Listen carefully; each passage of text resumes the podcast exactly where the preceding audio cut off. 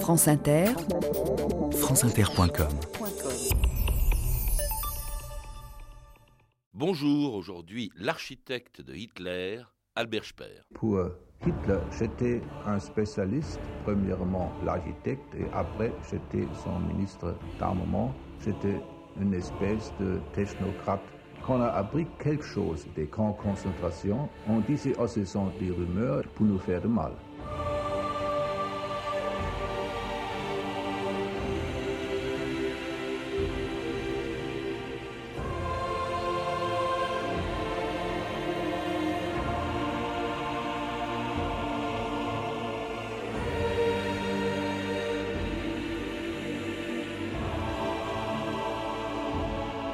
2000 ans d'histoire.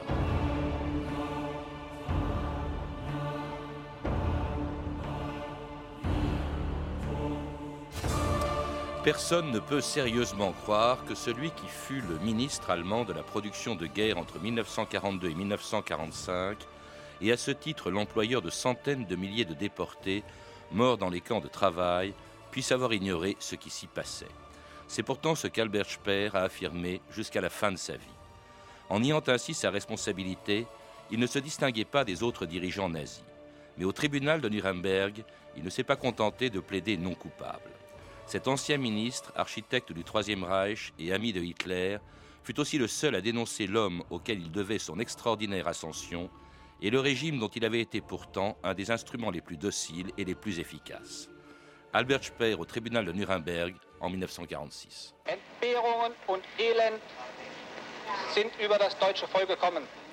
Privation et misère se sont abattus sur le peuple allemand. Après ce procès, le peuple jugera Hitler comme l'auteur de son malheur, le méprisera et le maudira. Mais le monde en retiendra la leçon. La dictature n'est pas seulement un régime haïssable, mais aussi redoutable. nicht nur zu hassen, sondern zu fürchten. Albert Speer. Accusé Albert Speer, suivant les chefs de l'acte d'accusation dont vous avez été reconnu coupable, le tribunal vous condamne à 20 ans d'emprisonnement. Speer wurde zu 20 Jahren Gefängnis verurteilt. Lionel Richard, bonjour. Bonjour. Vous êtes un spécialiste reconnu de l'histoire du nazisme, euh, à laquelle vous avez consacré de nombreux livres, euh, dont le dernier, Nazisme et barbarie, vient d'être édité aux éditions complexes. Alors une barbarie dont les responsables étaient traduits il y a 60 ans devant le tribunal de Nuremberg, qui condamnait Albert Speer, on vient de l'entendre, à 20 ans de prison, alors que les plus hauts responsables du régime étaient pour la plupart condamnés à mort. Et pourtant, euh, Albert Speer n'était pas un personnage secondaire du régime. Il en était même une des figures les plus importantes. Oui, euh, d'abord, il a contribué à la mise en place du Troisième Reich, euh, des structures euh, de domination du Troisième Reich, dans la mesure où il a traversé là des rouages essentiels. D'un côté, le Front du Travail. Vous savez que le Front du Travail, c'était l'organisation qui, justement, succédait à la suppression des syndicats. Et donc, c'était vraiment une mise en ordre de tout le monde économique allemand. Et il a traversé aussi tout l'autre euh, rouage qui est celui de l'urbanisme, dans la mesure où euh, il y avait une séduction qui devait être euh, opérée à travers la toute puissance du Troisième Reich qui devait être manifeste. C'est lui qui a mis en scène notamment avec ses fameux projecteurs tournés vers le ciel, les fameux congrès de Nuremberg qui ont une très grosse importance pour le développement, la mise en scène du régime nazi. Alors cela dit, c'est un important personnage. En plus, il faut le rappeler, il était très proche de Hitler, au point d'ailleurs de s'installer à la demande de Hitler à côté de lui à Berchtesgaden euh, pendant, pendant la guerre. Donc il le voyait constamment. Alors cela dit, c'est un, un des responsables, mais c'est quand même un personnage assez atypique. Euh, il est moins, il est plus fasciné par Hitler que par sa doctrine. C'est plus un esthète au fond qu'un politicien, comme l'ont été beaucoup de dirigeants nazis, Lionel Richard. Oui, il a dit lui-même qu'il aurait pu devenir un architecte euh, reconnu et travailler pour euh, un tout autre système que le système nazi. Donc, il s'est toujours défendu d'avoir été un idéologue, d'avoir adhéré au parti nazi parce qu'il croyait vraiment dans l'idéologie nationale socialiste. Mais il a été fasciné par Hitler il a toujours dit. Et d'ailleurs, euh, on vient d'écouter justement sa déposition au, procès de Nuremberg, et il a construit une image du Troisième Reich qu'il n'a jamais euh, nié par la suite euh, lorsqu'il a été libéré. C'est celle d'une dictature, mais d'une dictature très particulière, une dictature d'un homme seul. Mhm. Et il a toujours dit que le Troisième Reich, c'était la dictature de Hitler, et qu'aucune autre dictature dans le monde ne pouvait, de, ce fait, ressembler à ce qui a existé sous le Troisième Reich. Hitler qu'il rencontre, qu'il entend plutôt en 1930, il est séduit par le personnage, il adhère à ce moment-là au parti nazi qui lui confie un certain nombre de tâches euh, de travail, de travaux architecturaux, notamment sa participation au congrès de, de Nuremberg. sa construction, hein, déjà. Et alors, c'était quand même cette admiration, ce qui est de plus extraordinaire, c'est qu'elle était partagée. Hitler, qui n'admirait pas grand monde, disait-on, admirait Speer.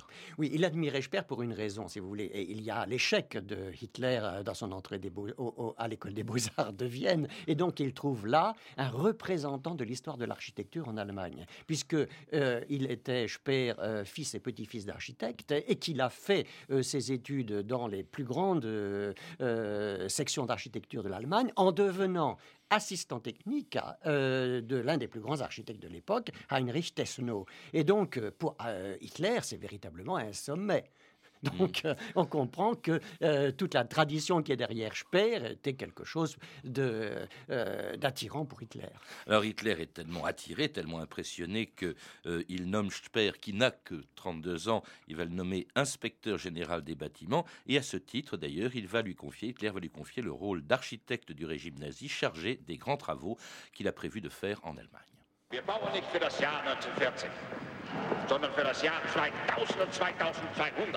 Nous ne bâtissons pas pour 1940, mais l'an 2000 et 2200. En tant que chancelier et Führer, je veux que l'Allemagne soit la plus grande nation, et même plus grande encore. J'ai chargé mon architecte Speer d'achever la chancellerie pour le 10 janvier.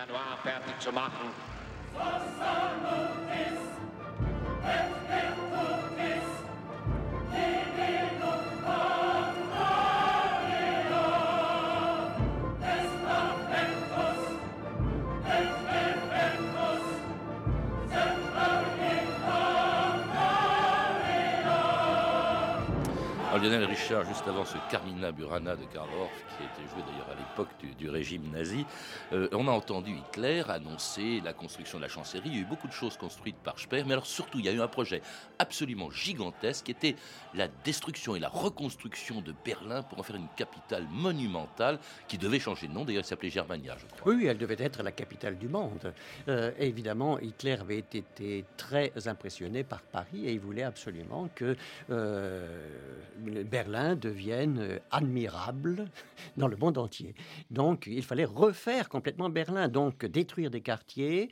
Et euh, il y a là euh, un projet gigantesque qui a été confié à Speer. Ce qui a d'intéressant, c'est que par la suite, après la guerre, Speer a dit, euh, en ce qui concerne l'éthique de l'architecte, quand l'architecte est appelé à construire des projets inhumains, et il doit refuser ses services. Hmm. Alors, est-ce que c'est une leçon qu'il a tirée après la guerre? En tout cas, lui, il, ne l'a pas fait. C'est phénoménal, hein, ce projet. Il devait y avoir une grande avenue euh, coupant Berlin en deux de 120 mètres de large, plus large que les Champs-Élysées, un arc de triomphe trois fois plus haut que l'arc de triomphe de Paris, parce qu'effectivement... Avec une énorme coupole.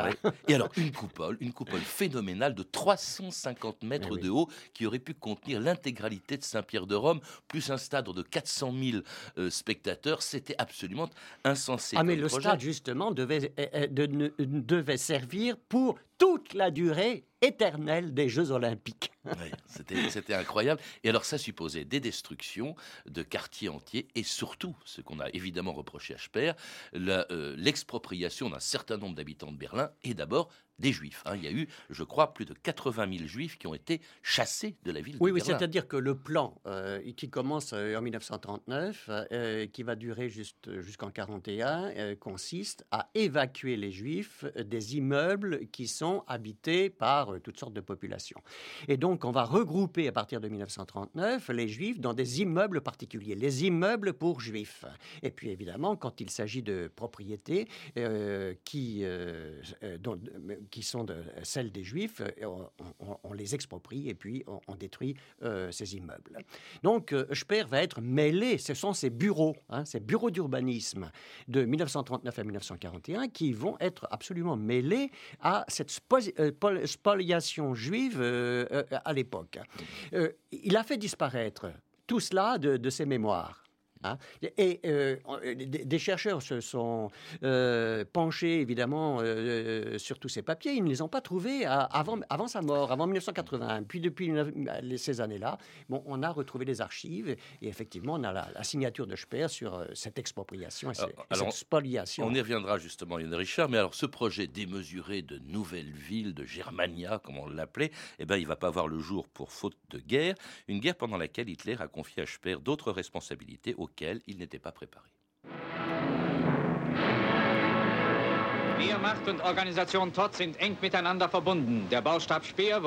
La Wehrmacht et l'organisation TOT sont liées et Albert Speer y est incorporé en tant qu'inspecteur général des bâtiments. Voici des édifices pour l'armement créés à l'initiative du ministre du Reich, chargé de transformer Berlin, Munich, Nuremberg et Hambourg. Les collaborateurs du ministre Speer travaillent à ces nouvelles constructions de guerre sur le territoire du Reich.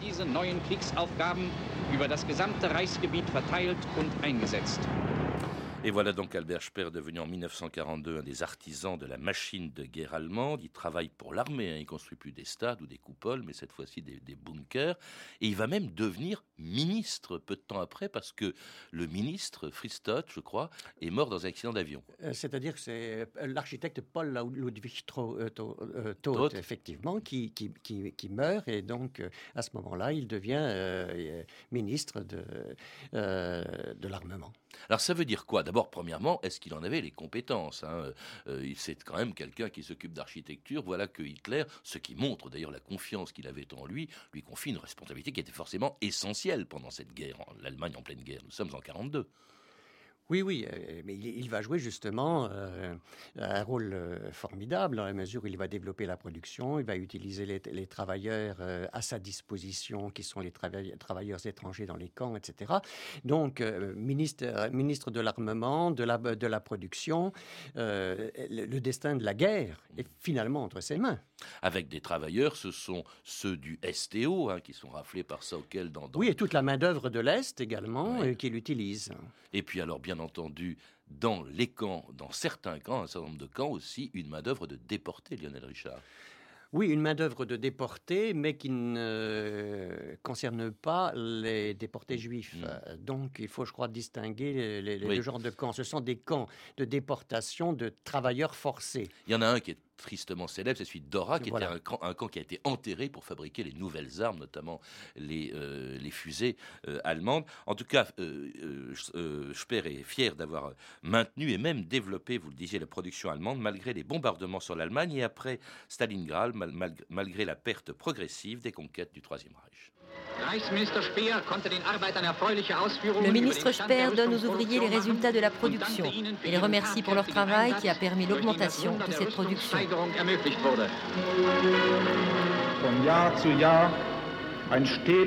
Au cours de ces quatre années de guerre, l'ennemi avait espéré une chute de notre production par manque de matières premières.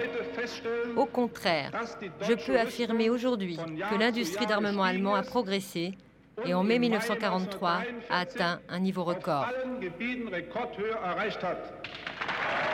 Et c'était Albert Speer en 1943. C'est vrai qu'on lui a, on a salué, euh, entre guillemets, son, efficacité.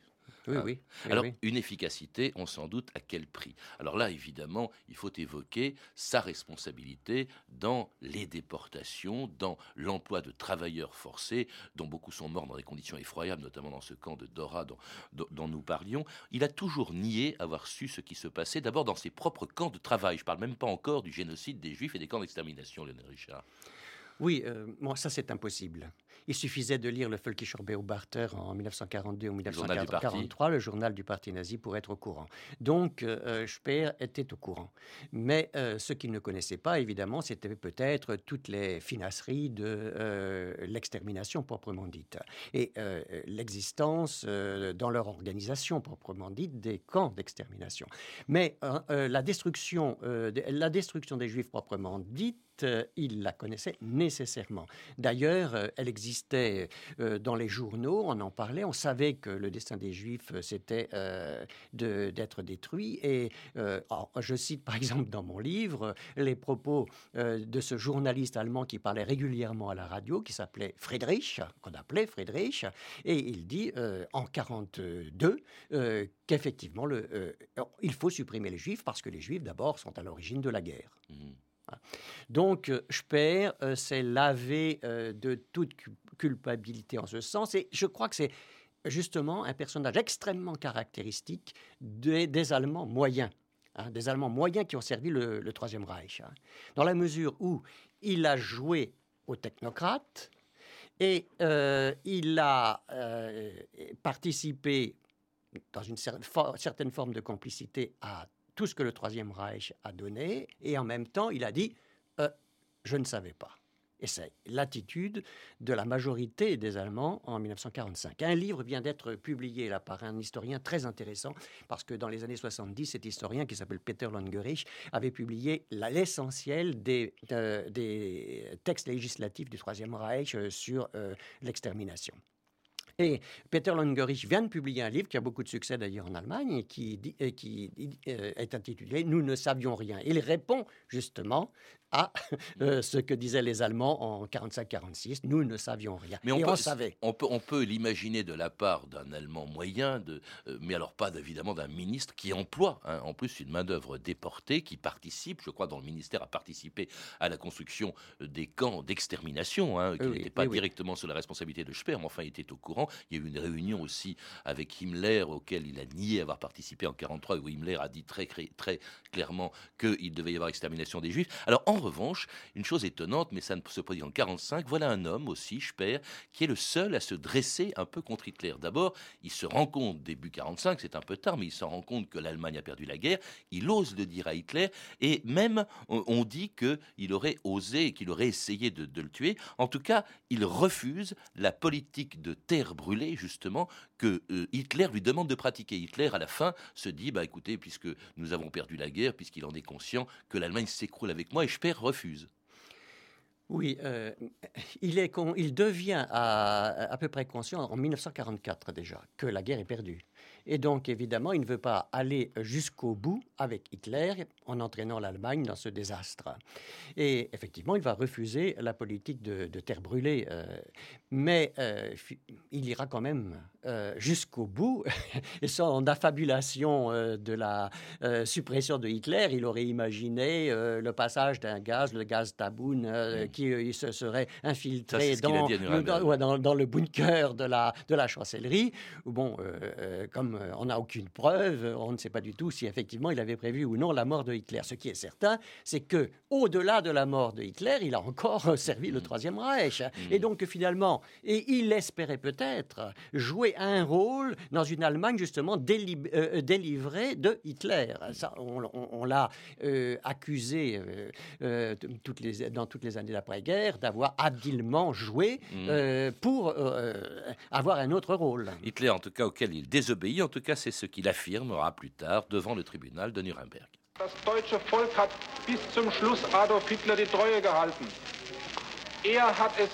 Le peuple allemand est resté fidèle à Hitler jusqu'au bout. C'est Hitler qui l'a trahi, en essayant de le précipiter dans l'abîme. J'ai donc sillonné les territoires concernés pour empêcher l'exécution de ses ordres.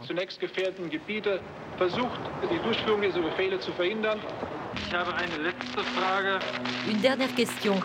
Vos activités pendant les derniers mois de la guerre sont-elles conciliables avec votre serment de fidélité à Adolf Hitler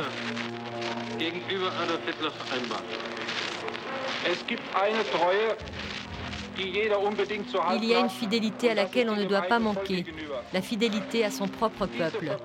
Ce devoir est au-dessus de tout. Que Hitler ait trahi son peuple, tout homme intelligent devait le voir, au plus tard en janvier-février 1945. C'était Speer à Nuremberg. Étonnant son attitude à Nuremberg. Je crois qu'il est le seul dirigeant nazi euh, qui comparaissait parmi les grands dirigeants nazis à avoir tenu ce discours, quand même, accusant Hitler de trahison, alors qu'il en était un des plus, un des amis même les plus fidèles. Oui, mais c'est l'image de Hitler qui s'effondre c'est euh, euh, ce Hitler qui l'avait fasciné par sa puissance et bon, ses projets pour l'Allemagne. Et à ce moment-là, l'idole, euh, ne représente plus rien. Euh, et à ce moment, bon, il la rejette. Euh, L'Allemagne peut continuer sans Hitler.